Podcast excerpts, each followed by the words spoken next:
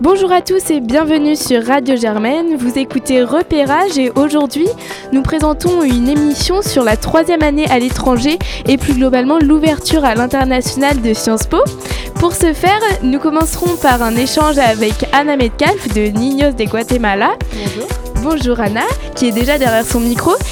Nous continuerons avec euh, un deuxième année qui se prépare à sa troisième année, Antoine Campignos. Ensuite, ce sera le grand interview que je mènerai avec Louis Séguinard. Nous accueillerons le directeur du campus parisien, le nouveau directeur du campus, la dernière recrue, Gilles Fleury. Puis nous conclurons cette émission avec une troisième année qui revient juste de Finlande, qui s'appelle Camille Etienne et qui est déjà réengagée sur Paris. Je vous souhaite une excellente émission. Bienvenue sur Radio Germaine et bonne écoute.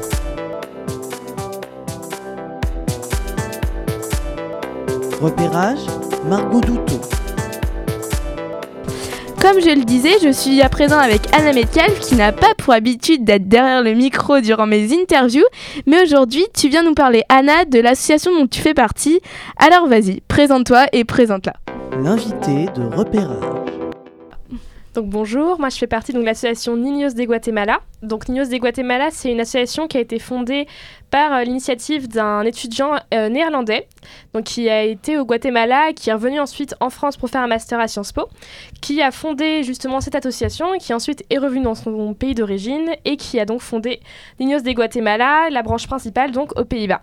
Donc Niños de Guatemala, qu'est-ce que c'est? C'est une association qui a un but euh, non lucratif, qui a trois objectifs. Le premier objectif, c'est de sensibiliser déjà à la, aux conditions de vie des populations euh, du Guatemala. Ensuite, on cherche donc à récolter des fonds pour ces populations. Et le troisième objectif est un objectif un peu plus général, plus culturel, où on essaye euh, de promouvoir la culture sud-américaine. Lorsque tu es arrivé à Sciences Po, tu t'es donc engagé dans cette association. Pourquoi?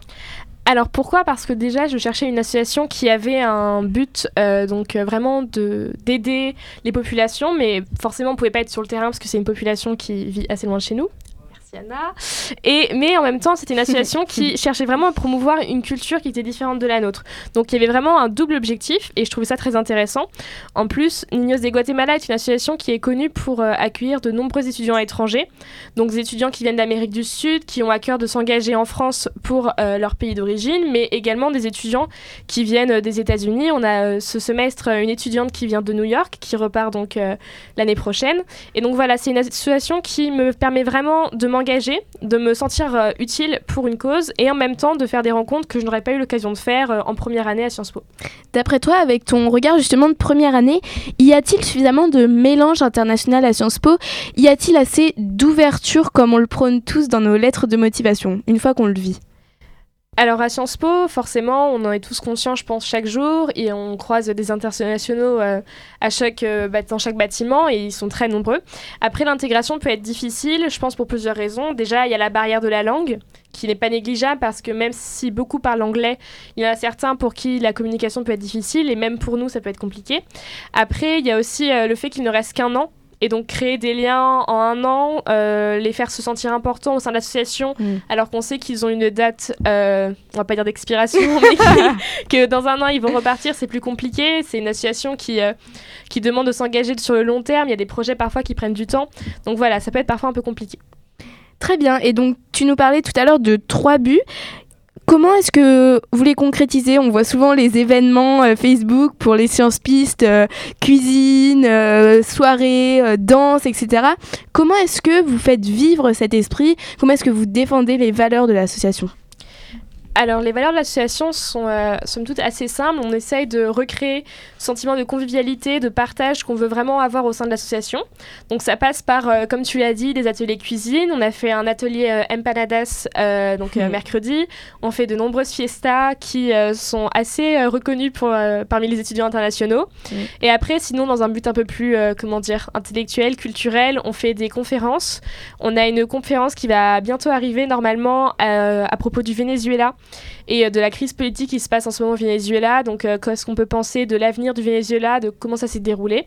Donc voilà, en fait, c'est on, on essaie de varier au maximum les activités, de faire des activités culturelles, des sorties au théâtre, de mettre en place des, des, comment dire, des diffusions de films. Donc voilà, c'est vraiment, on essaye de toucher un peu à tout et de plaire à chacun. Donc je crois que c'est une invitation pour tout auditeur euh, qui a présent Radio Germaine et ta voix dans les oreilles de venir à ces événements. Pour terminer, Anna, à ton avis, qu'est-ce que l'on recherche dans l'ouverture à l'international? Qu'est-ce que l'on recherche dans la troisième année, par exemple, toi qui vas bientôt la vivre dans quelques mois Qu'est-ce que, dans quelques mois, ne me regarde pas comme ça, dans quelques mois, dans 14 mois, tu seras euh, sur les starting blocks de partir en troisième année. Qu'est-ce que l'on recherche euh, à partir dans un pays comme ça pendant un an que l'on ne connaît pas? Je pense que euh, avec la 3, on cherche vraiment à bousculer nos habitudes. Ce qu'on vit, euh, pour la plupart, on vient de Paris, de, de région, mais on vit toujours dans la même culture française, on, est, on a baigné là-dedans. On cherche vraiment, je pense, en tout cas personnellement, je cherche vraiment à, à découvrir de nouvelles cultures, parler de nouvelles langues aussi, pourquoi pas. Et la 3, c'est aussi une opportunité de voir comment on vit à l'international, quelles, sont, quelles peuvent être les difficultés, de découvrir aussi des enseignements qui peuvent être différents de ceux en France. Et enfin, c'est aussi la possibilité, bien sûr, de créer des liens avec des personnes qu'on n'aurait pas eu la chance de rencontrer en France et euh, bah, voilà, de, de, comment dire, de partager des cultures, des points de vue qui peuvent être différents. Merci Anna Metcalf d'avoir répondu à nos questions et de nous avoir si bien présenté ton association. Et puis nous continuons à présent, comme je vous le disais, cette émission sur euh, l'ouverture à l'étranger avec Antoine Campignos qui est en deuxième année et qui s'apprête à partir à l'aventure. Merci Anna. L'invité de repérage. Pour la suite de cette émission, vous êtes toujours sur Repérage et j'accueille Antoine Campinos qui va progressivement euh, nous parler de sa deuxième année puis de sa troisième année puisqu'il part l'an prochain à l'étranger. Bonjour et bienvenue Antoine. Bonjour, merci beaucoup. Bonjour Radio Germaine. bienvenue ici, bienvenue sur ces ondes. Alors, euh, premièrement, quels étaient tes vœux en deuxième année? Alors, j'avais fait euh, deux types de vœux, c'est-à-dire que les trois premiers vœux étaient à Lisbonne, donc l'université de Lisbonne, la Nova Universidade de Lisboa, en, deuxième et troisième choix. Mhm. Et ensuite, puisqu'il y a pas assez de vœux au Portugal pour, faire les, pour compléter les six vœux, j'ai ensuite euh, mis trois vœux au Brésil, donc Rio, euh, Sao Paulo et, et Curitiba, je crois, c'est ça. Ok, et depuis combien de temps tu souhaitais partir dans un pays donc qui parle espagnol. Euh, portugais, attention. Pardon, portugais. Lusophone, lusophone. Alors, de culture lusophone, disons que ça fait, euh, euh, bah, étant d'origine portugaise, ayant un grand-père qui, est né en Angola, c'était un peu un rêve de, de gamin d'aller vivre au Portugal, au moins un an ou deux ans. Euh, et du coup, depuis que je suis rentré à Sciences Po, c'était un peu mon rêve de, faire mon année à l'étranger à Lisbonne, puisque j'ai de la famille qui est encore là-bas, j'ai beaucoup de famille qui est encore là-bas, et j'ai beaucoup de projets à mener là-bas. Et du coup, je me suis saisi un peu de l'occasion que, m'offrait Sciences Po pour, euh, pour habiter euh, un an à Lisbonne. Il s'agit de projets politiques, de projets culturels? Politiques pas encore, disons, mais déjà, oui, des projets personnels, en, déjà avoir, comment dire, resserrer les liens avec ma famille, disons, euh, prendre aussi des notes sur l'histoire de mon grand-père qui m'a toujours, euh, qui m'intéresse depuis maintenant deux ou trois ans, et c'est l'occasion, puisqu'il habite à Lisbonne, de, d'écrire ou de d'écrire peut-être un livre ou un récit sur son histoire, et c'est une des raisons pour laquelle j'ai voulu euh, aller à Lisbonne l'an prochain. Donc toi, c'est un choix qui est empreint de sensibilité, d'affection euh, particulière. Et d'affection pour ce pays aussi, parce que c'est un pays qui euh, est en pleine, pleine mutation, pleine transformation. C'est un pays qui se modernise beaucoup, qui est devenu, une, notamment Lisbonne, qui est devenue une véritable capitale européenne.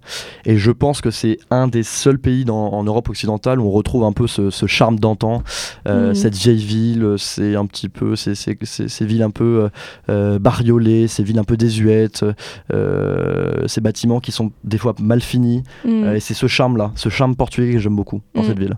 Un peu comme en Grèce, effectivement. Est-ce que tu es déjà allé au Portugal ou pas? J'y suis allé, euh, j'y vais pratiquement tous les étés, un peu. D'accord. C'est un peu cliché, mais c'est un peu comme tous les, tous les, tous les, tous les gens d'origine portugaise. Mm. Donc je vais au Portugal pratiquement tous les étés depuis que j'ai à peu près 6 ans. Euh, voilà.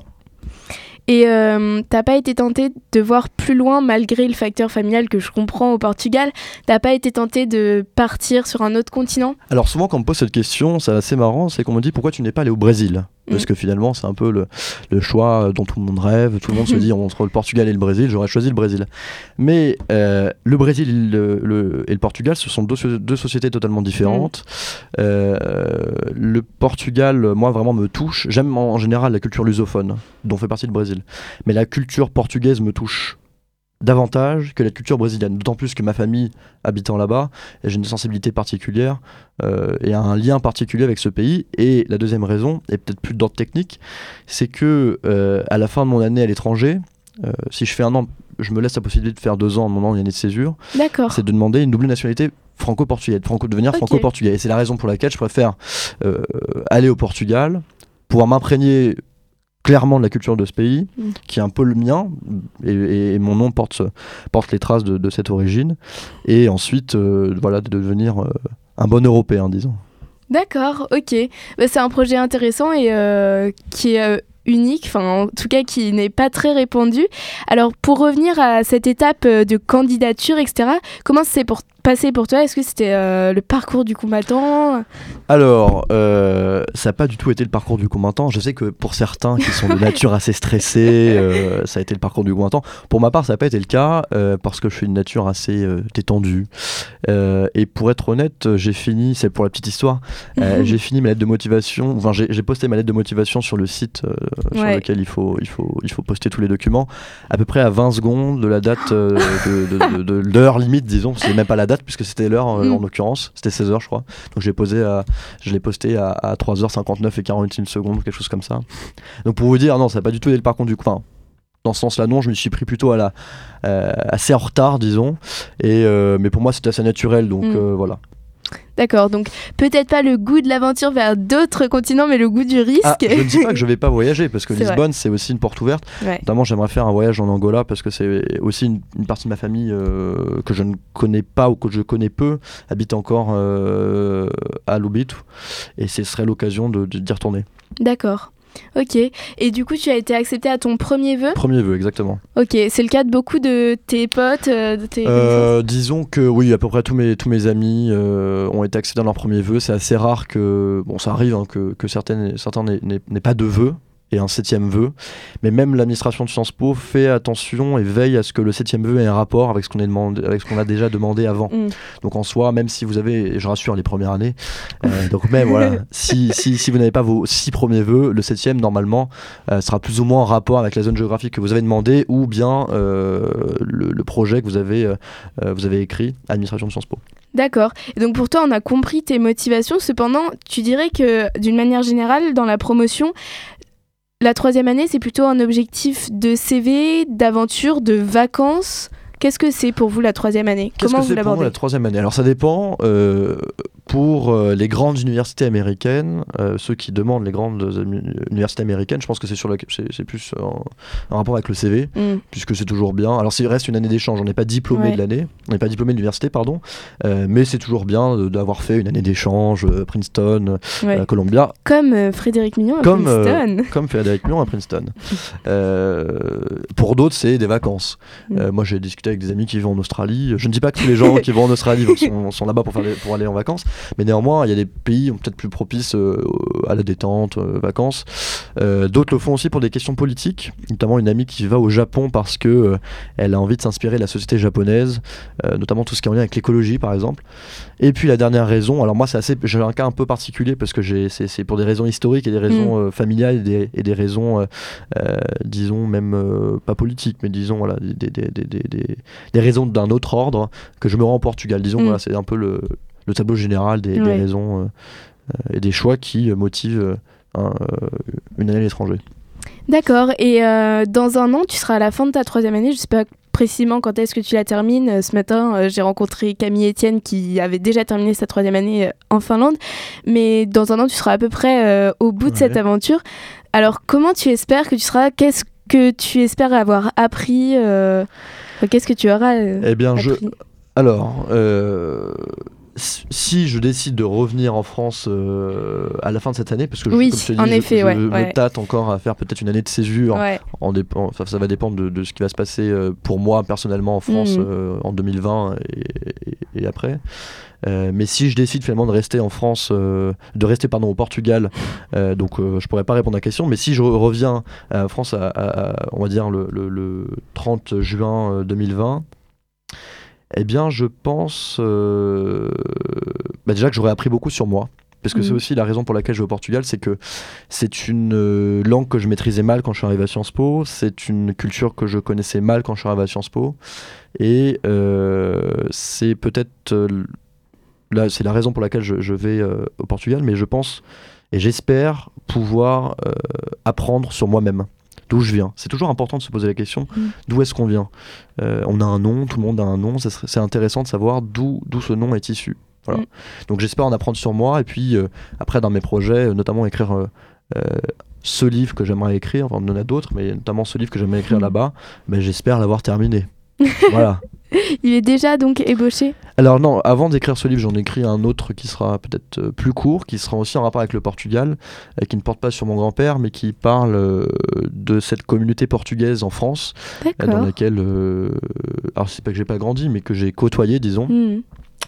et qui est souvent euh, un petit peu absente de l'histoire de France, euh, qui est peu ou pas reconnue tout simplement parce que la France n'a pas de lien euh, direct avec le Portugal comme elle l'aurait avec euh, des anciens territoires qui étaient ses colonies.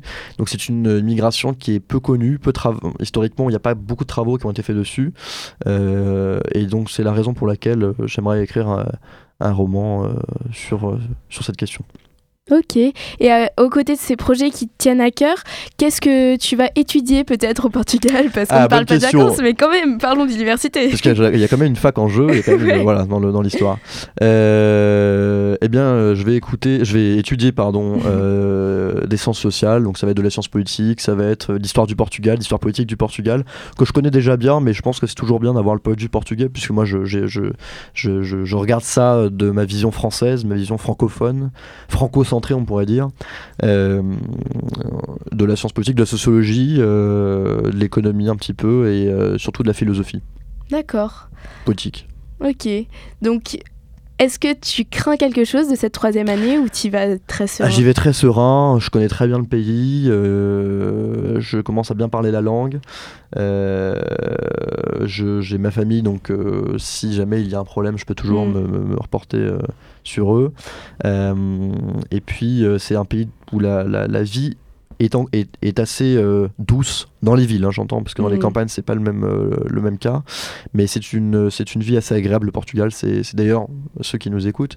euh, si un jour vous avez l'occasion d'aller à Lisbonne ou même dans d'autres endroits au Portugal, que ce soit Porto ou même que ce soit des campagnes, par exemple en Algarve, dans le sud du Portugal, ou bien même en Alentejo, vous serez surpris par la beauté des paysages et la douceur. C'est vraiment des paysages assez, assez poétiques. D'accord. Eh bien, Antoine, tu nous donnes envie de tous se rejoindre j'espère, en troisième année. Je pourrais pas accueillir tout le monde, mais euh, Zut. Et est-ce que tu pourrais juste nous dire ton prénom euh, avec ton accent portugais? Euh, Ton nom, pardon. Campinos. Ok, Antoine Campinos. Campinos, merci beaucoup pour cette interview et pour ton témoignage. Nous te souhaitons tous une troisième année pleine de projets et pleine euh, de bonheur. Et puis à bientôt, vous êtes toujours sur Radio Germaine et passons maintenant à la grande interview que je mènerai avec Louis Séguinard. Repérage, Margot Douteau.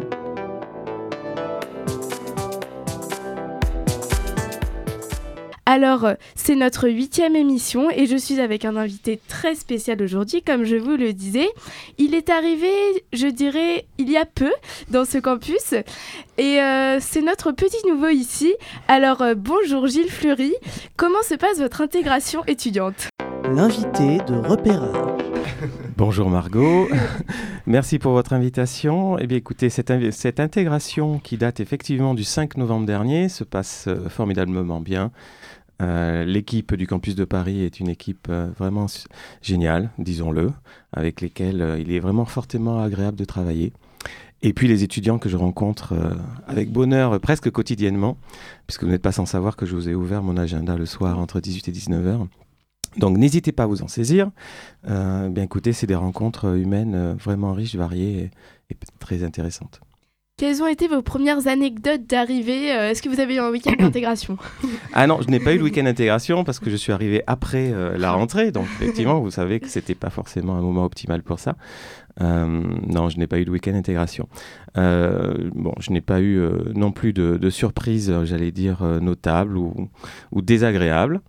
Je trouve que j'arrive dans une maison qui s'occupe formidablement bien de ses étudiants.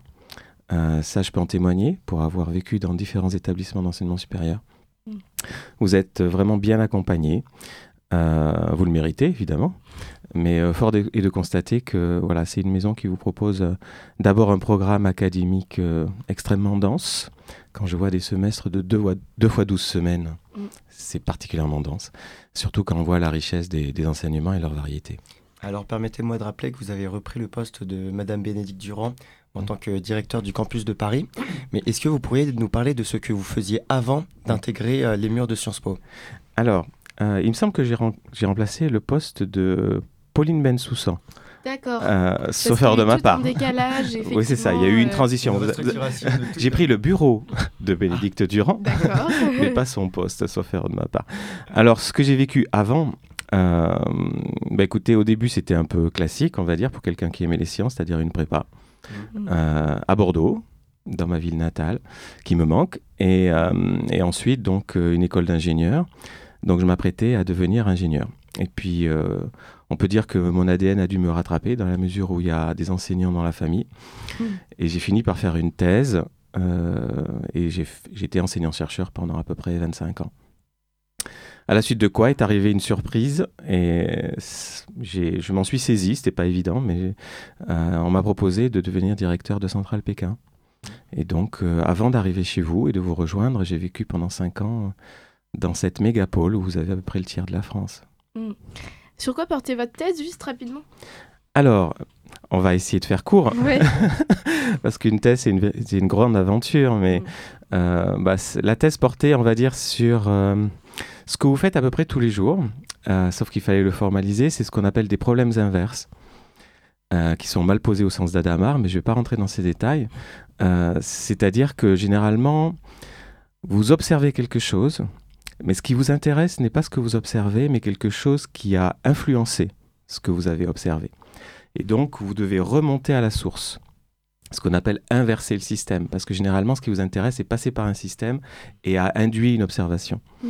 Et donc, vous devez inverser le système, ce que vous faites tous les jours, vous observez quelque chose, vous en déduisez un autre objet qui est peut-être pas observable. Et donc, euh, il faut arriver à identifier, estimer, qualifier cet objet non observable. Et généralement, c'est très mal posé, parce que vous pouvez avoir beaucoup d'objets qui, ont, qui donnent la même observation. Donc voilà, c'est des, en gros, si vous voulez, c'est des mathématiques appliquées euh, dans le monde de l'ingénierie. Est-ce que cette étude vous a aidé à euh, diriger ensuite? Ah, vous savez, la recherche, effectivement, faire une thèse, euh, je vous enjoins à y réfléchir. Mm. Euh, c'est c'est très complémentaire de vos formations actuelles, qui sont extrêmement large spectre. Euh, ça, c'est le, symbole de la formation à la française, de vous proposer, euh, que ce soit en sciences humaines ou en sciences dites exactes, je n'aime pas cet adjectif, mais euh, d'avoir un spectre très large, de ne pas vous spécialiser tout de suite. Et donc, vous avez un socle extrêmement large. Ceci étant, quand vous faites une thèse, vous allez prendre quelque chose qui est beaucoup plus en silo, que vous allez creuser. La première étape, c'est d'avoir l'état de l'art. Donc, le premier réflexe, c'est de se dire, est-ce que je comprends, est-ce que je connais, est-ce que j'englobe ce qui existe sur le domaine? Mm. Et ça, c'est une, toujours une bonne posture de se dire, il y a peut-être une part d'un objet que je n'ai pas encore saisi. Donc ça, c'est la première étape. Et ensuite, c'est essayer de l'amener jusqu'au bout. Euh, vous avez des coups de mou, hein, généralement, en trois ans, euh, quand vous êtes euh, dans votre recherche. Bah, il faut passer des fois des caps qui ne seront pas forcément faciles, parce que vous doutez. Donc passer le doute, c'est quelque chose d'intéressant aussi, et assez générique. Et ensuite, il faut arriver à, à faire une synthèse. À faire une synthèse au bout de trois ans. Trois ans, ça paraît long, mais généralement, euh, ça passe en un clin d'œil. Et faire une synthèse sur, euh, qui n'est que partielle, parce que c'est extrêmement rare qu'une thèse clôt complètement un sujet. Mm. Et ça, c'est aussi une, une- une bonne façon de voir les choses, de se dire que voilà, il faut faire une étape. Et vous passez le bébé, vous passez la pierre au suivant. Hmm. Et vous l'avez concrétisé aussi par des articles. Et ensuite, par contre, vous encadrez des doctorants. Et ça, c'est absolument formidable. J'ai dû en encadrer 33, je crois. Ah. D'accord. Et, euh, et ça, c'est, je sais où ils sont. Et ça, c'est, euh, c'est toujours des aventures humaines extrêmement riches parce que vous vivez vraiment au quotidien avec eux quand vous en occupez. Et donc ensuite, progressivement, vous vous êtes tourné vers l'enseignement Mm. et vers euh, la direction. Donc, Oui, tout à fait. Votre, première, euh, votre premier poste de direction était à Pékin Il y en avait un autre avant, mais qui était une direction, on va dire, euh, d'une partie d'un établissement, puisque j'étais directeur de la recherche et des relations industrielles. C'était intimement lié, le monde industriel et le monde de la recherche dans le dans la dans les- l'école d'ingénieurs où j'étais. Donc euh, voilà, c'était diriger des équipes de recherche, ce qui est une direction aussi très euh, subtile, parce que vous n'êtes pas sans savoir qu'un chercheur, un enseignant-chercheur, ne- n'est pas une personne que l'on dirige au sens propre du terme. Mm. C'est quelqu'un qu'on accompagne, qu'on aide, euh, qu'on soutient. Euh, donc c'est c'est plutôt comme ça que j'envisage la, la direction. C'est plus un accompagnement qu'une que quelque chose de dirigiste, disons. Puis après, vous êtes parti euh, pour Pékin pendant fait. 5 ans. Est-ce que c'était quelque chose vraiment de planifié, un rêve d'enfance ou vous avez saisi une occasion? Ben, tout à fait. C'est une très bonne question dans la mesure où ce n'était absolument pas planifié. Parce que ce qui était plutôt planifié, c'est que je devienne directeur de la recherche d'un ensemble plus grand, puisque Central Paris et Supélec fusionnés. Mm. Mm. On était en train de discuter ça depuis des mois. Et puis un cabinet de recrutement m'a appelé. Et c'est là qu'on se dit que des fois, il faut savoir entendre quelque chose qu'on n'a pas prévu. Euh, surtout que je ne parlais pas le chinois, que je n'avais jamais vécu en Asie. Donc ce n'était absolument pas prévu. Et il y a une petite voix qui m'a dit, ben voilà, plutôt que de faire quelque chose qui est la même chose en plus grand, eh bien, allez prendre des risques. Et je le regrette pas une seconde, parce que si je devais rédiger tout ce que j'ai vécu pendant cinq ans en Chine, j'en aurais pour trois vies. Donc euh, voilà. Donc, et quand je suis revenu à Paris, Mm. je précède peut-être une question suivante. Non, allez-y. Eh bien, euh, là non plus, Sciences Po n'était absolument pas Ouais. prévu. J'allais revenir dans le monde des centraliens, presque naturellement. Donc, je, on pourrait rien vous cacher, j'étais en discussion avec Nantes, Lille et Paris. Mm. Puisque vous savez qu'il y a cinq sites pour les écoles centrales, il faut rajouter Lyon et Marseille. Mm. Et on a attiré mon attention sur euh, un possible, qui était de me retrouver euh, aujourd'hui, ce matin, avec vous, en train de discuter de tout ça. Et, Et quel poste et quel poste, effectivement. Euh, c'est une véritable aventure. Mais Et- encore une fois, par curiosité intellectuelle, du coup, que vous vous Complètement. Sciences Po. Complètement. C'était de se dire aussi, euh, voilà, je peux revenir dans le monde de l'ingénierie, zone de confort à nouveau, euh, ou, euh, après avoir fait un pas de côté géographique, bah, pourquoi pas faire un pas de côté thématique, puis rencontrer euh, d'autres personnes, parce que je pense que c'est la richesse d'une vie. Donc euh, voilà, et puis, euh, bon, il y a eu tout le parcours RH, bien sûr, et puis quand on m'a dit que c'était possible, il a fallu choisir euh, entre la carpe et le lapin, et j'ai pris le lapin. Et nous aussi, en tant qu'étudiants de Sciences Po, on devra prendre des risques, puisque vous n'êtes pas sans savoir qu'en troisième année, nous partons à l'étranger. Tout à fait. Et est-ce que vous nous proposeriez de sortir de notre zone de confort, ou plutôt de privilégier un pays européen ou anglophile? Alors effectivement, j'ai regardé un peu ce- cette aventure récente euh, et j'ai vu que vous alliez fortement aux États-Unis, en Angleterre et au Canada. C'est les trois pays qui font pratiquement même un peu plus de 40% de vos choix. Euh, bon, ça fait sens, hein, c'est clair. Bon, après, vous trouvez, sauf de ma part, j'ai regardé un petit peu, j'ai révisé avant de venir vous voir. Ouais. Donc, euh, je- vous allez en, en Australie, en Italie. Donc, vous allez aussi dans des contrées bon, qui ne sont pas forcément très lointaines, et en Chine, notamment. Euh, bon, il y a de la matière. hein, quand- euh, et surtout, vous êtes en relation avec un nombre d'universités euh, qui est absolument conséquent. Je ne sais pas si vous en avez vraiment conscience, Mm. mais il y a beaucoup, plus de 450 universités. Et quand on regarde lesquelles, ben, soyons clairs, ce sont les meilleures. Mm. Euh, bon, après, quand vous choisissez une majeure, on passe de 450 à un peu plus de 300. Mm. On peut pas dire que le cha- le- la, la diminution soit drastique. Et donc, euh, pour répondre complètement à votre question, oui, je pense que ça peut être pertinent de vous dire, euh, tout en ayant un projet académique euh, qui fasse sens, de vous dire, eh bien écoutez, pourquoi ne pas aller découvrir une culture, en profiter pour cela? Mm. Vous serez sur place pendant un an. Euh, Au-delà des langues que vous parlez euh, formidablement bien déjà, quand je vois vos niveaux respectifs, euh, la langue c'est une chose, la culture c'en est une autre. Et la culture, on l'acquiert quand on est sur place. D'accord. Alors, permettez-moi de faire un petit jeu. Je vous en Imaginez prie. que je suis un devin en train de rédiger ses vœux pour la Oui. troisième année. Oui. Motivez-moi à partir au Kazakhstan. Au Kazakhstan, Oui, d'où Jésus. Sciences Po, est, euh, parmi les 470, si Oui. je me rappelle bien, Ouais. a une université partenaire au Kazakhstan. Alors, bah, écoutez, moi je vous dirais, allez au Kazakhstan. D'abord, c'est un pays euh, dans lequel le tourisme n'est pas encore très développé. Donc, euh, c'est possiblement encore un pays où la, la notion de routard, la notion de découverte, peut-être euh, se décline au sens plein. Euh, c'est possiblement un pays où vous ne retournerez pas travailler, donc ça peut être une occasion. Et encore, je peux me tromper, parce que le monde est très variable. Et puis le Kazakhstan, vous pouvez vous dire aussi, euh, c'est sur la route de la soie. Donc, euh, comme c'est un vrai sujet et que euh, c'est pas parce que j'en viens, mais la Chine, objectivement, sera au centre de tous les échanges culturels, financiers, politiques de demain. C'est quand même le partenaire avec lequel on parle de développement durable et de, et de changement climatique euh, vraiment, et qui ont une réelle action sur ce sujet. Et vous n'êtes pas sans savoir que c'est central, euh, sans jeu de mots, et, euh, et que on l'aurait pas imaginé il y a trois ans. Donc euh, voilà, c'est un pays qui est sur la route de la soie et la Chine veut aussi euh, booster euh, fortement cette, cette direction-là. Ce n'est pas qu'un effet d'annonce, comme ça peut exister en Chine. Donc aller au Kazakhstan ou dans tout pays qui ne vous viendrait pas au premier ordre à l'esprit, ce sera, je pense, une, une très belle découverte et vous rencontrerez, je pense, des gens authentiques, comme peut-être il n'y en a pas dans d'autres pays. Privilégier l'aventure au dossier sans doute. Alors, c'est toujours pareil, c'est multicritère. Mm. Euh, après, faire un ranking, c'est compliqué. Euh, euh, vous n'êtes pas sans savoir que maintenant que la troisième année est une année qui n'est pas que d'aventure, puisque vous allez avoir un grade de licence. Donc, vous devez valider un certain nombre de crédits, vous devez valider votre majeur. Donc là, je ne vous apprends rien, mais disons que voilà, c'est un compromis, et ce compromis est totalement possible à votre âge, parce que vous avez une belle énergie, donc vous pouvez faire beaucoup de choses en même temps. Si la deadline était, euh, par exemple, dimanche Oui. euh, pour vos lettres, euh, où est-ce que vous voudriez aller, Gilles Fleury?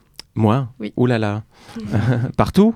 Oui. Euh, Et là, je vais, là, je vais me mettre dans la posture du millénium qui ne veut pas choisir et qui veut aller partout. C'est pas grave si vous ne faites pas un bon choix, si vous le regrettez. Ah non, non, bah alors ça, par contre, regretter. Vous voyez, quand je suis allé en Chine, on aurait pu me dire, mais alors, euh, est-ce que tu l'as pas regretté Tu as pu mettre entre parenthèses certaines choses. euh, Mm. euh, je trouve que ça n'a juste pas de sens. Parce que le passé est écrit, euh, le futur est une hypothèse. La seule chose qui ait du sens puissamment, c'est le présent. Donc sachons être aussi dans le présent. Et quand vous me dites rédiger une lettre aujourd'hui, effectivement, on y est.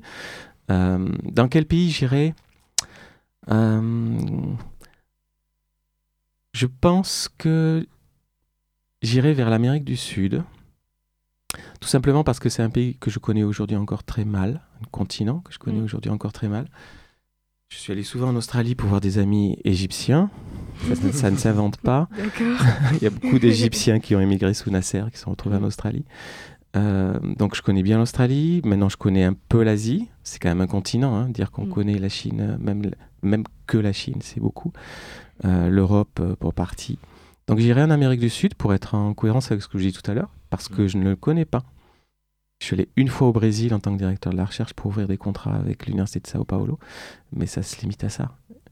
D'accord. Et pour revenir euh, à vos fonctions à Sciences Po, est-ce que vous pourriez nous dire quels sont les critères qui font qu'un élève bah, euh, réussit à avoir son premier vœu, euh, tandis qu'un autre, euh, Oui. bah, par exemple, aura son cinquième Enfin, Même si c'est très rare ce cas-là. Oui, c'est très rare parce que quand même, force est de constater. On vous demande, comme vous le savez, six choix. ouais. Six choix sur, comme on le disait tout à l'heure, à peu près 300 possibles. Mm. Bon, même si on choisit un des continents, on arrive à une centaine. Mm. Bon, ça reste quand même un choix extrêmement vaste. Vous savez que dans l'enseignement supérieur, typiquement, euh, les universités ont à peu près 50 conventions. Donc vous êtes quand même sur euh, plusieurs fois l'ordre de, grand... l'ordre de grandeur, mais Mm. un facteur assez important par rapport à d'autres univers. Donc euh, bah, le critère premier, de toute façon, soyons très clairs, c'est un critère académique, puisque vous êtes, euh, le mot n'est pas, n'est pas péjoratif, hein, vous êtes en concurrence avec vos camarades qui pourraient vouloir aller au même endroit. Mm. Il n'y en a pas tant que ça qui veulent aller exactement au même endroit, parce qu'il y a beaucoup de choix. Donc euh, on vous demande six choix. Alors ce que je vous dirais, c'est, bon, un, mettez euh, tous les taquets au maximum pour vos études, d'abord parce que vous en retirez le maximum. Deuxièmement, parce que vous aurez une meilleure moyenne et effectivement, ça va jouer, très objectivement. Mm. Euh, ensuite, il y a une lettre de motivation qui, lorsque, évidemment, le, j'allais dire, les, les conflits ou les rankings sont relativement équivalents, l'aide de motivation joue beaucoup. Et donc ça, c'est euh, c'est pas juste avoir une envie folle d'aller là, il faut qu'il y ait une certaine logique, une certaine appétence par rapport à sans doute ce que vous voulez faire aussi après. Donc ça, même si le futur est une hypothèse, comme je le disais tout à l'heure, euh, mettez-vous dans l'optique de la construire, cette hypothèse. Donc euh, si, euh, voilà, si votre lettre de motivation fait fort sens avec ce que vous voulez faire après, et puis si vous avez dans vos trois premiers choix, c'est-à-dire plus de 90% de vos camarades, je pense que trois choix, ça reste encore extrêmement ouvert. Donc voilà, il y a à la fois le, niveau académique, il y a votre lettre de motivation, et puis il y a surtout, et ça c'est complètement à votre main, de faire vos choix de manière raisonnée.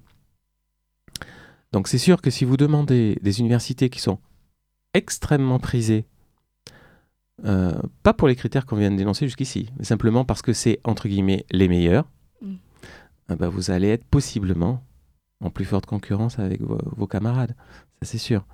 Mais comme je vous le disais, c'est peut-être pas forcément parce que vous serez allé dans la meilleure université, aux critères euh, académiques et mondiaux, le ranking de Shanghai Co, euh, que ce sera forcément la meilleure aventure pour vous.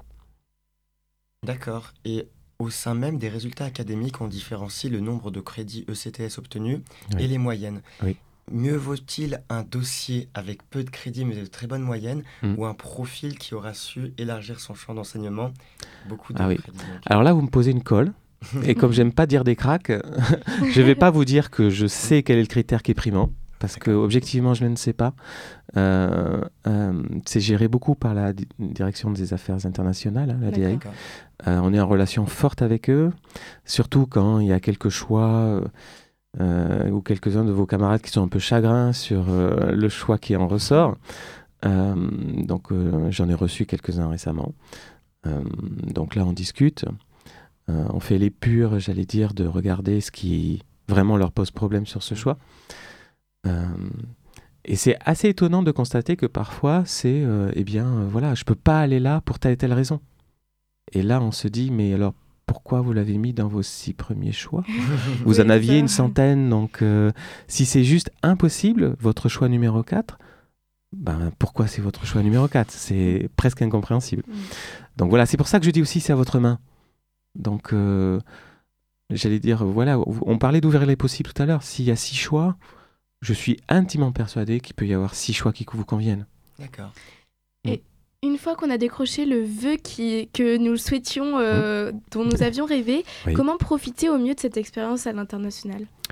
Je pense que c'est multicéphale, c'est-à-dire qu'à la fois il y a, il y a le parcours académique, vous allez choisir des modules sur place. Euh, ce sera une façon d'appréhender vos matières euh, peut-être avec un autre regard, certainement. Donc ça, c'est euh, profitez-en à plein, euh, parce que ce sera, c'est aussi une partie de, de la richesse de votre formation, c'est de faire des SHS, mais avec euh, plusieurs angles pédagogiques. Ensuite, c'est bien con- rencontrer des étudiants, mais au vrai sens du terme, Mm. comme vous le faites ici dans vos associations, c'est-à-dire que impliquez-vous. Après, il y a effectivement, quand on dit rencontrer la culture, c'est pas que le cadre universitaire du campus, qui dans certains pays sont des villes dont on ne peut ne pas sortir. Euh, donc sortez. Mm. Euh, je pense qu'il y aura quelques périodes aussi où vous pourrez vous, vous évader, même si c'est pas une prison, hein, le mot est peut-être un peu fort. Euh, vous pourrez aller voir euh, le pays et la culture des gens qui y vivent et qui ne font pas forcément des études supérieures. Donc, euh, j'allais dire en parallèle ou en adéquation avec votre parcours civique, allez rencontrer justement l'autre, ouvrez ça, avec un grand A. Alors on parle de la 3 arrivée, mais Mmh. malgré le panel très large qu'offre Sciences Po, pardon, vous en prie. eh bien certains pays ne disposent pas d'universités partenaires. Je prends notamment l'exemple de la Grèce. Mais Sciences Po a la solution, car il y a moyen de créer une convention entre Sciences Po et cette université. Est-ce que vous pouvez nous parler de cette procédure si vous la connaissez? Je ne la connais pas. Quelqu'un m'a attiré mon attention justement sur, je ne dirais pas qui, a attiré mon- attention sur le fait que elle désirait partir en Grèce et que euh, effectivement il n'y avait pas aujourd'hui euh, de, de partenariats signés, conventionnés, particulièrement avec la Grèce. Euh, ceci étant, c'est là qu'on peut faire preuve aussi d'agilité et d'inventivité. Et comme vous le dites, on peut envisager de faire au petit point Mm. une démarche particulière avec cette université-là. Et peut-être que ça créera justement euh, un précédent euh, et une ouverture sur une université qui fera partie des, non pas 477, mais 478, du coup, euh, universités euh, partenaires. Donc allons-y. Et là, je serai derrière vous s'il faut, s'il faut rencontrer euh, nos collègues de l'ADI et faire le bon process. Très bien. Et euh, les résultats de 3 sont tombés il y a un peu moins de- d'un mois, je crois, pour nos deuxième année. Oui. Vous parliez de retours euh, quelque peu négatifs. Mhm. Est-ce que vous avez eu d'autres retours dans l'ensemble? Mhm. Bon, euh, Ah, ben, j'allais dire, euh, dans mon bureau, je rencontre deux types d'étudiants. Euh, ceux qui viennent me voir le soir et qui ont juste envie d'échanger. Et généralement, euh, on parle de beaucoup de choses. Il peut y avoir un point particulier, mais euh, c'est c'est pas pour être en, sous une forme de, de requête ou de détresse quelconque. Mm. Euh, et puis, il y a ceux que je rencontre parce qu'on sent qu'ils commencent à être dans le rouge vif et qu'il il faut qu'on fasse un peu le point ensemble. Euh, la grosse majorité de ceux qui ont eu, j'allais dire, leurs vœux dans les trois premiers choix ne sont pas venus me voir, soyons clairs. Et c'est pas plus mal, parce que sinon j'en aurais reçu beaucoup. Donc euh, non, j'en ai reçu un certain nombre qui étaient un peu étonnés de leur choix. Euh, ça, c'est quelque chose que je peux vous dire, qui étaient étonnés de leur choix parce que euh, on leur avait dit que c'était l'université facile et que, compte tenu de leur moyenne, ils se disaient, Ben, il n'y a pas de sujet, je devrais l'avoir. Mais le on leur avait dit, ça peut être à la limite leurs camarades de master, mais le monde change. Et force est de constater que, effectivement, cette année, les choix sont allés vers les trois grands pays, mais pas forcément de manière complètement homogène ou identique aux années précédentes.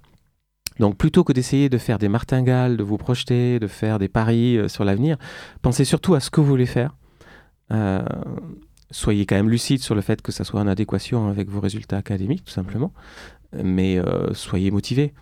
Donc euh, oui, j'ai eu quelques retours euh, un peu chagrins, mais c'était, j'ai dû recevoir six élèves sur pratiquement 600. Vous voyez, donc 1%. Donc euh, c'est vraiment très très très peu.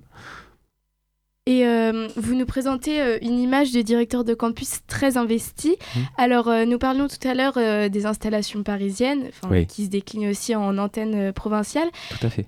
Qu'est-ce qui reste à euh, améliorer sur le campus parisien? Parce que vous en vantez les qualités, mais euh, Oui, oui, tout il à reste fait. sûrement des J'en améliorations. vante que à les qualités. Alors, au bout de quatre mois, puisqu'il y a juste euh, une petite semaine, euh, on, aurait pu fêter les quatre mois. Ah. Donc, ma- la fin de ma période d'essai, by the way. Et vous êtes derrière notre micro. Exactement. voilà, donc je suis vraiment en plein avec vous. Il y a toujours des, des choses à améliorer, soyons très clairs. Il y a des choses qui m'ont surprise. Euh, des process qui m'ont surpris. euh, les, je trouve que voilà que euh, je vais pas tout décliner parce qu'il y a des choses qui sont qui sont à travailler. Euh, je- Il y, a, il y a certainement aussi des contraintes du fait du volume du nombre d'étudiants, du fait de la, de la structure.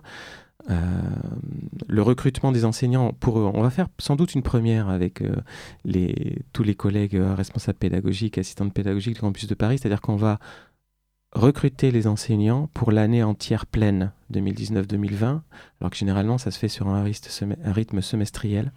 Donc essayer d'avoir une vision de l'année, euh, malgré la quantité de recrutement nécessaire. Vous voyez, Mm. cette- ce semestre, il y a à peu près 430 professeurs qu'il fallait recruter avant décembre dernier. Ah oui, d'accord. Alors bien sûr, il y a des professeurs qui reviennent, il y a Mm. des images emblématiques dans la maison, Mm. Euh, mais le fait est que le turnover est assez fort. Donc avoir une, une vision un petit peu agrégée de l'année académique, c'est déjà un premier point. Euh, les inscriptions pédagogiques, c'est aussi un, pour moi, je pense, un sujet. Euh, la façon dont, dont c'est instruite euh, il y a certainement une raison historique. Euh, donc c'est toujours un peu délicat quand on est celui qui arrive Mhm. de dire il faut changer ça, ça, ça et ça. Mm. Je pense qu'il faut commencer par comprendre, donc faire une année académique pleine. C'est ce que j'ai fait à Pékin. Et une fois que vous avez bien saisi, il y a un certain nombre de choses sur lesquelles vous savez ce qui est modifiable véritablement. Euh, il y a aussi quelque chose que je souhaite puissamment, et c'est particulièrement vrai à Paris. Vous n'êtes peut-être pas sans savoir que chaque année, vous avez Vous êtes à peu près un tout petit peu moins de 1200 entre la première et deuxième année sur site. Euh, et qu'il y a un peu plus, c'est-à-dire un, un peu plus de 1200 étudiants en échange qui viennent chaque année. Mm.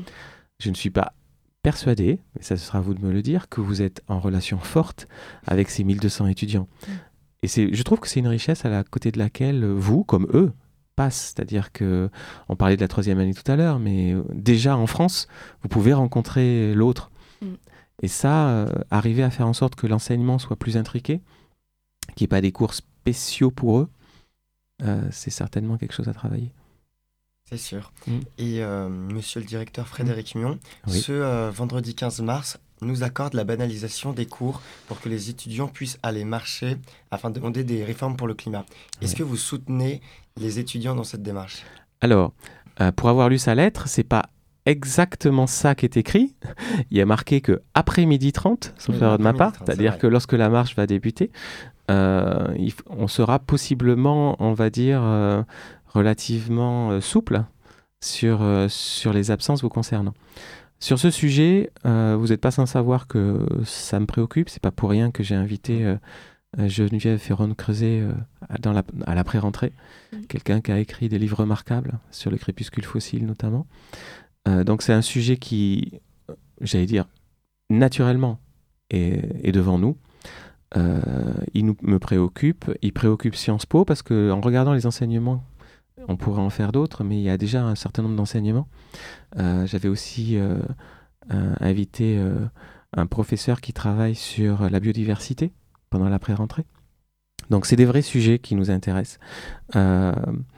Ceci dit, j'allais aussi vous dire quelque chose qui est, là je m'adresse à des adultes, Mm. lorsqu'on s'investit dans quelque chose, ça se fait pas sans une forme de contrepartie.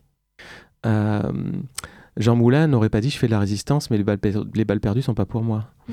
Euh, là, je pousse un peu fort le trait, mais on est loin de ça. Mais le fait de dire, je dois avouer que c'est un peu étonnant de dire, euh, c'est absolument essentiel, il faut que je m'investisse en tant que jeune, je vais faire la marche. Mais attention, hein, il faut absolument pas que euh, j'ai une absence dans un cours. Mhm. Il y a une forme de décalage quand même, très, sin- très sincèrement. Surtout que vous avez droit, et là c'est la règle, Mm. sur chaque cours, à deux absences, sans que ça n'ait aucun effet sur votre scolarité. Donc c'est déjà pas monstrueux. Mm. Donc euh, investissez-vous euh, sur ce sujet. Il est extrêmement pertinent. On en a parlé tout à l'heure un petit peu avec la Chine, qui y va vraiment. Euh, J'espère qu'un jour l'Amérique du Nord nous y rejoindra. Donc oui, il faut y aller. Il faut y aller vraiment. Euh, je pense que ce serait pertinent parce que nous l'avons enregistré, euh, l'intervention de Geneviève Ferron de Creuset. Et c'était les deuxièmes années, sauf erreur de ma part. Donc Oui, les premières années n'ont pas pu y, y assister. Euh, c'était ouvert, mais il y avait quand même beaucoup de choses en parallèle. Euh, c'est enregistré, donc ce serait possiblement quelque chose que je pourrais mettre aussi à votre disposition. On avait prévu une demi-heure de questions, il y en a eu une heure dix.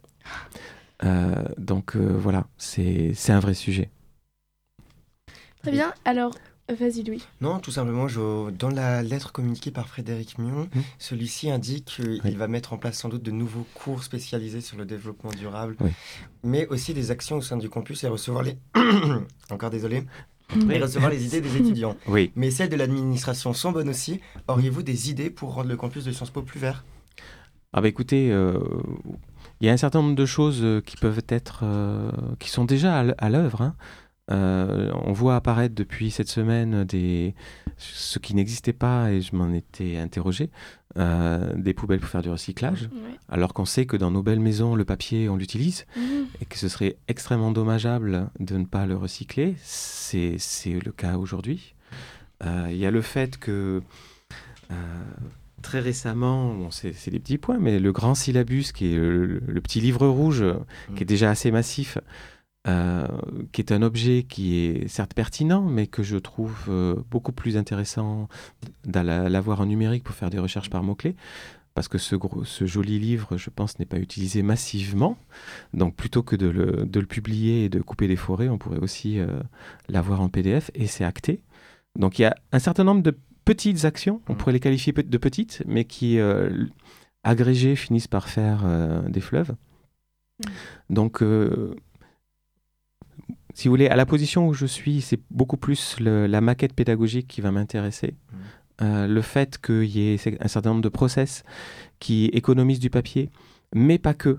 Il faut quand même avoir à l'esprit que le monde du numérique n'est pas si vert que ça.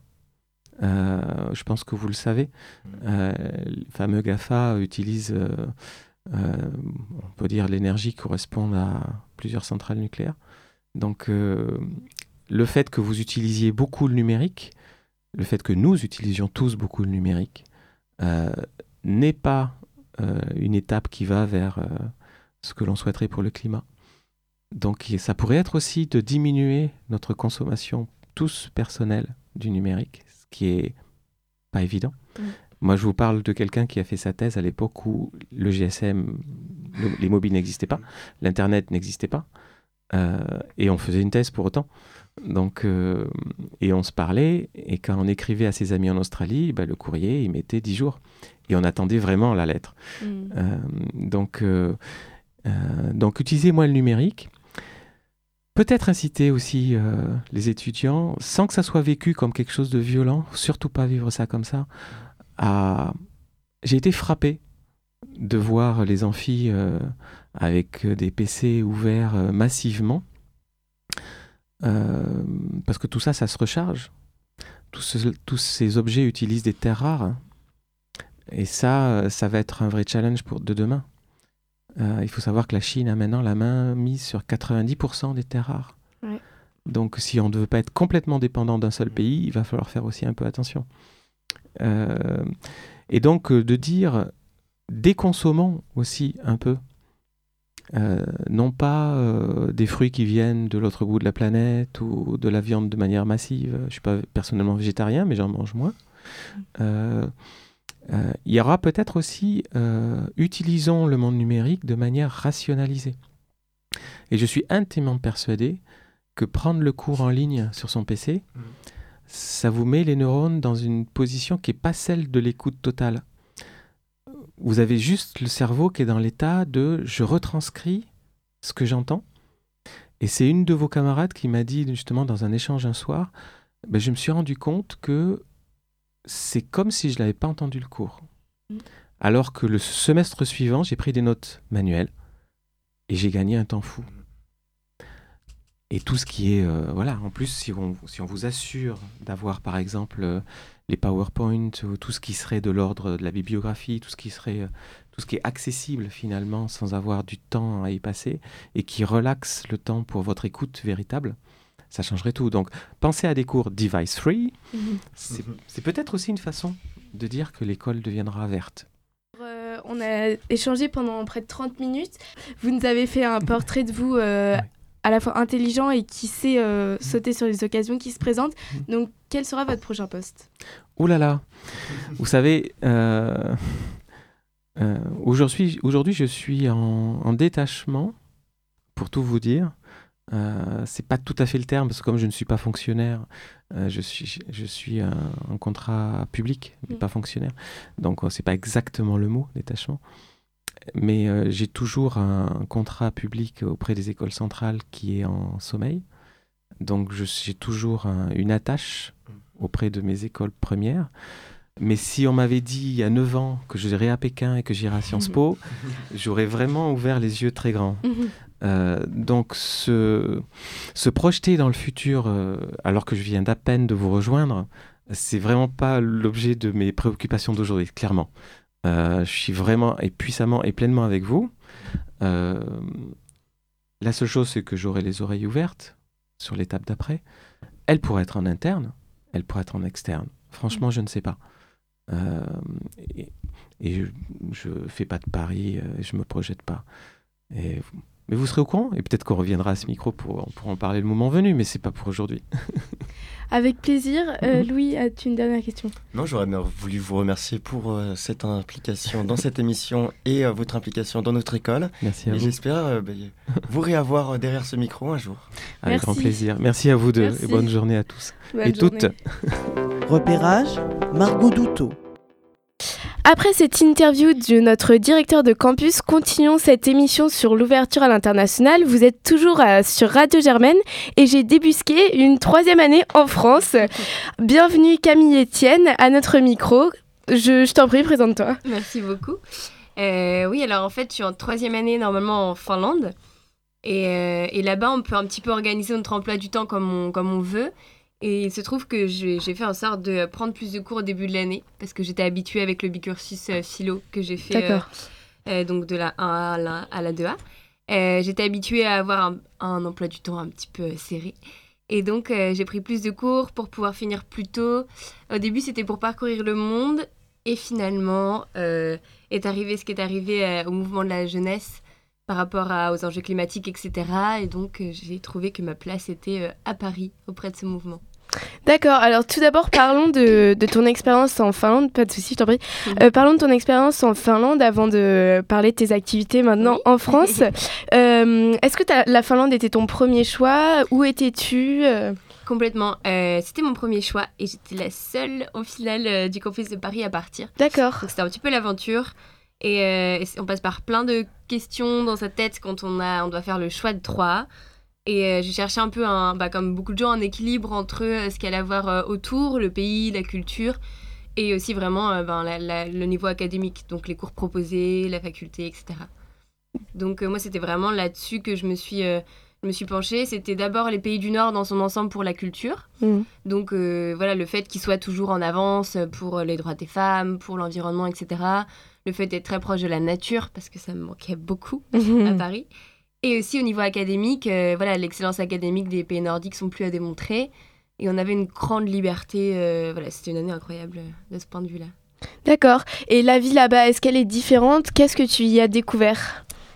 Alors ça va faire ultra cliché, ce que je veux dire. C'est vraiment, vraiment euh, la proximité avec la nature et la vie simple, en fait. C'est-à-dire que c'est la capitale et c'est vraiment tout petit. Euh, Il y a un magasin bio, il y a une salle de sport. Ah ouais? Et en fait, euh, on arrive dans un petit quotidien où, en fait, euh, bah, ce qu'on va faire, les activités qu'on va faire, c'est forcément dehors. Donc, euh, dès qu'on voit des potes, bah, on va faire une, une rando dans le parc national qui est euh, à 5 minutes. Euh, tu sors de chez toi, tu as des forêts entières, tu peux pas faire un footing, tu as des lacs à perte de vue. Enfin, et en fait, cette simplicité-là, cette- le fait d'être aussi proche de ça, de, de la nature, ça change beaucoup de choses aussi dans, bah, dans le quotidien, dans la productivité, dans la manière de réfléchir. Et euh, voilà, ça m'a beaucoup apporté euh, à ce point de vue-là. Et à propos de ton expérience à l'université, est-ce que c'est une méthode d'enseignement différente? Est-ce que tu as découvert beaucoup de choses? Complètement. euh, déjà, du point de vue du fond, en fait, on peut prendre des cours, euh, 50% de mes cours dans n'importe quelle autre faculté. Donc, c'est l'une des raisons principales pour lesquelles je suis partie là-bas. Parce que du moment que tu te débrouilles, ce qui est très différent de la France, du moment que tu valides, tu te débrouilles, il n'y a pas de souci. Donc, en fait, j'ai pu prendre des cours à la faculté de sciences. C'était vraiment ce que je voulais faire pour me former sur les questions d'agriculture écologique. Et en fait, voilà, donc j'avais le droit d'aller là-bas, euh, d'aller faire un cours de psycho en master, d'aller faire un cours d'agronomie en master, de biologie. Du moment que j'arrivais à me débrouiller, donc que je rattrapais mon retard en sciences avec d'autres élèves, etc., que je bossais plus tel cours ou tel cours, et que je validais, eh ben, il n'y avait pas de souci, et tant mieux pour moi. D'accord. Et donc, euh, est-ce que à l'issue de cette troisième année, qui est maintenant clos ou close ou Oui, tu as envie close, de, d'accord, Ouais. Euh, tu aurais envie de changer les choses en France? Est-ce que aller à l'étranger, ça te donne envie de changer ton quotidien en France? Complètement, complètement, évidemment, que ça a un impact sur nous, sur la manière dont on voit les choses. Euh, au niveau de l'enseignement, évidemment qu'il y a des choses à, à changer. Les modèles nordiques, c'est souvent un, c'est souvent voilà un exemple qu'on prend. Maintenant, je me suis aussi rendu compte qu'ils avaient des faiblesses, euh, tout, notamment l'aspect oral, etc., qui est très développé à Sciences Po et qui l'est pas du tout. Donc en fait, euh, ça fait des gens qui sont brillants, qui lisent énormément, qui savent énormément de choses, mais qui en fait ont pas spécialement euh, autant de capacité à, à les communiquer. Euh, après, ce que j'aimerais changer, si je dois choisir une chose, c'est la vision qu'on a de, de l'échec. Alors, ça fait très start-up de dire ça. mais c'est vraiment dans le sens où là-bas, j'étais avec des gens qui avaient 30 ans. J'étais tout le temps la plus jeune. Et, et ça arrive ultra couramment, en fait, de commencer un master de de faire un, voilà, une école de, pour devenir prof d'espagnol. Et puis finalement ah mais en fait non c'est de la géographie etc Mm. et là-bas en fait c'est normal. C'est à dire que tu peux prendre le temps de te poser la question qu'est-ce que je veux vraiment faire? Et ça c'est un luxe en France. Et c'est souvent assez mal vu quand on change de, de parcours. Et là-bas en fait c'est vraiment la norme quoi. Et est-ce que ça impacte pas les coûts de scolarité euh, Parce que chaque année a, euh, un coût financier, notamment pris en charge par l'État. Alors au niveau euh, bah, pratique, du coup, des études par exemple en Finlande? Oui, alors, euh, bon, là-bas, ils ont de la chance aussi parce que c'est un petit pays, donc Mm. ça change pas mal de choses. Mais euh, les études sont payées, donc c'est-à-dire que les étudiants sont, euh, reçoivent une bourse, peu importe le revenu de leurs parents. Donc ils sont indépendants de leurs parents à partir du moment où ils vont à l'université. Et, euh, et ça pose pas de problème spécialement de, de redoubler, etc. Donc après, voilà, c'est un pays qui est, qui est bien développé, etc., Mm. qui a de la chance à ce niveau-là. Donc c'est peut-être pas réalisable en France à cette échelle. Mais accepter une année euh, d'échec de plus, ça, ça pourrait être, bien. C'est vrai, et ça pourrait peut-être euh, concourir à la réussite de plus d'élèves. Est-ce que tu as une rencontre particulière euh, en Finlande ou plusieurs, euh, je suppose, à nous raconter? Ah, c'est dur de choisir. Je pense que j'en ai euh, deux. Euh, la première euh, académique, on va commencer comme ça. Mm. Euh, j'ai fait des cours d'anthropologie écologique. D'accord. Avec la faculté d'anthropologie. Et en fait, euh, on a rencontré une indigène. En fait, là-bas, il y a un peuple indigène qui s'appelle les Samis, qui vivent en Laponie.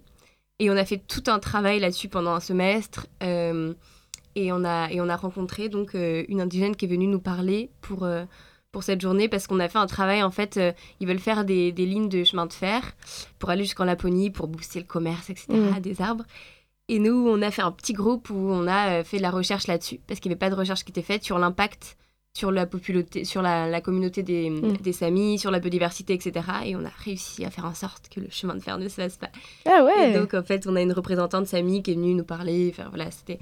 Donc ça, c'était euh, assez dingue. euh, une expérience dans une vie qu'on vit peu, en tout cas, parce Mm. qu'on est assez euh, homogénéisé en Europe, etc. Et la deuxième rencontre, euh, alors c'est un, un Finnois euh, que j'ai rencontré totalement par hasard dans la cafétéria. C'était, assez loufoque. Mm. Et, et on a eu une discussion un petit peu hors du temps où on sait que deux personnes vont pas spécialement se revoir, etc. Et en fait, on était là à échanger, euh, enlever tous ces little talks qu'on, appelle c'est tu viens d'où, qu'est-ce que tu fais, Ouais. juste euh, bah, donner un peu ce qu'on avait appris chacun euh, dans nos vies. Et c'était assez chouette parce qu'en fait, là-bas, il m'a dit qu'il y a une expression en finnois qui s'appelle euh, regarder euh, derrière le, le corner, regarder derrière l'angle. Et en fait, c'est un peu l'image de quand on avance sur une, sur une rue. on a toujours, on peut soit continuer tout droit, soit on a un petit peu cette petite rue perpendiculaire où on sait Mhm. pas trop ce qu'il y a derrière le, le corner. Et, et voilà, et en Finlande, ils disent, bah, faut toujours essayer d'aller chercher ce qu'il y a derrière ce corner, même si ça peut faire peur. D'accord. Et justement, en parlant de peur, euh, lors des choix, il y a aussi le fait de surmonter ses peurs, euh, de se dire euh, soit je vais dans le pays d'à côté, soit je vais de l'autre côté du monde. Alors toi, quels étaient tes choix pour en revenir à la base après avoir rencontré Jean-Bastien, après avoir rencontré Gilles Fleury? Pour toi, comment ça s'est fait ces choix? Alors, c'est vrai qu'il y a à la fois de, de la peur, à la fois beaucoup d'excitation.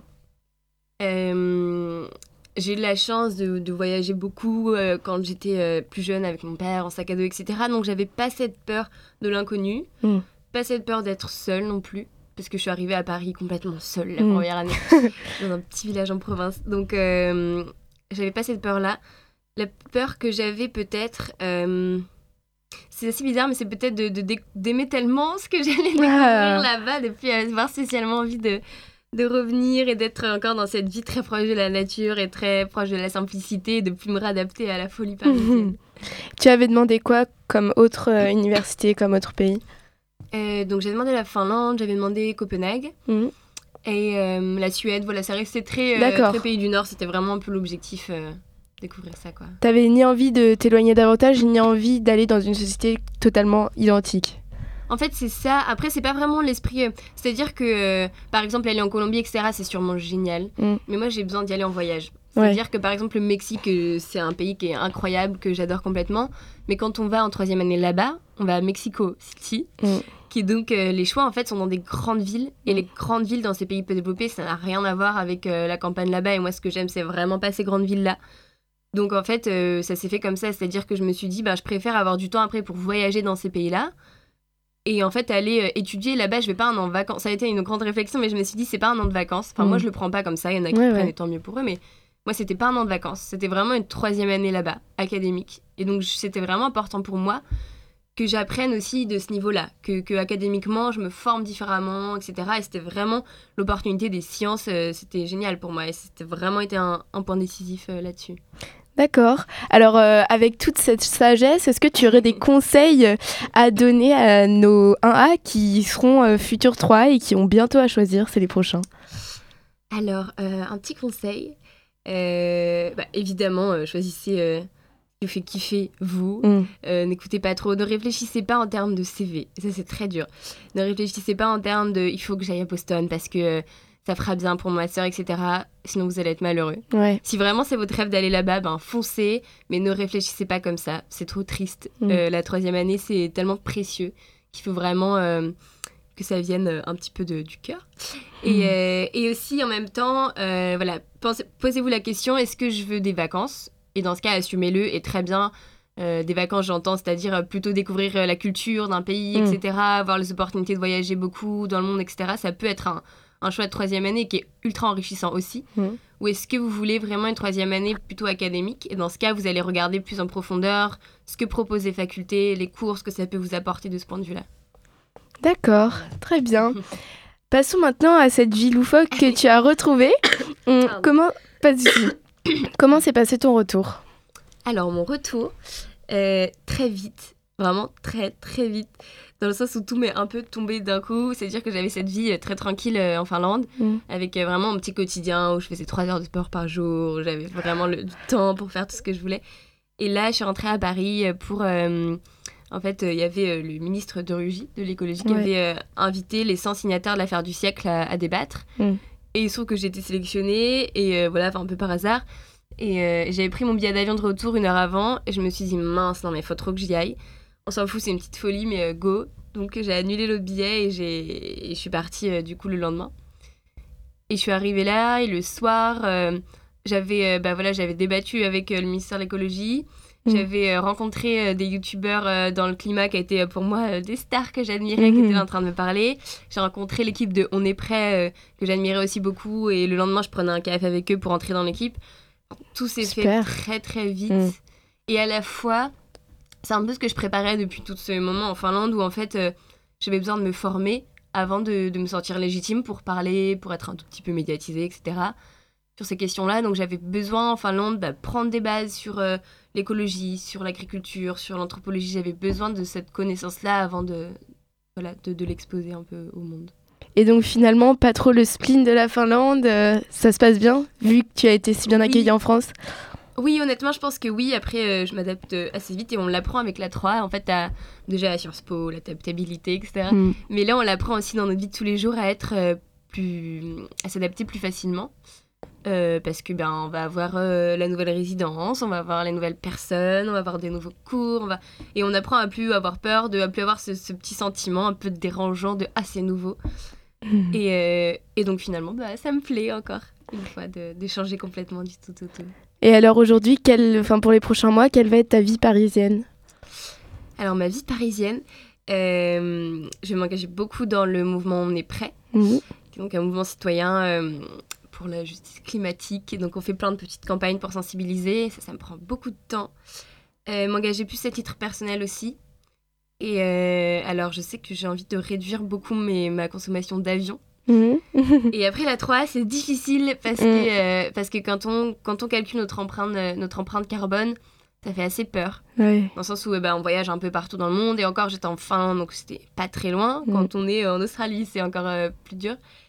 Et euh, ça fait vraiment peur et on se dit... et voilà, et moi j'ai cette envie-là de justement calmer un peu le jeu. Au début j'avais prévu ces, ces six mois-là de libre pour voyager à travers le monde.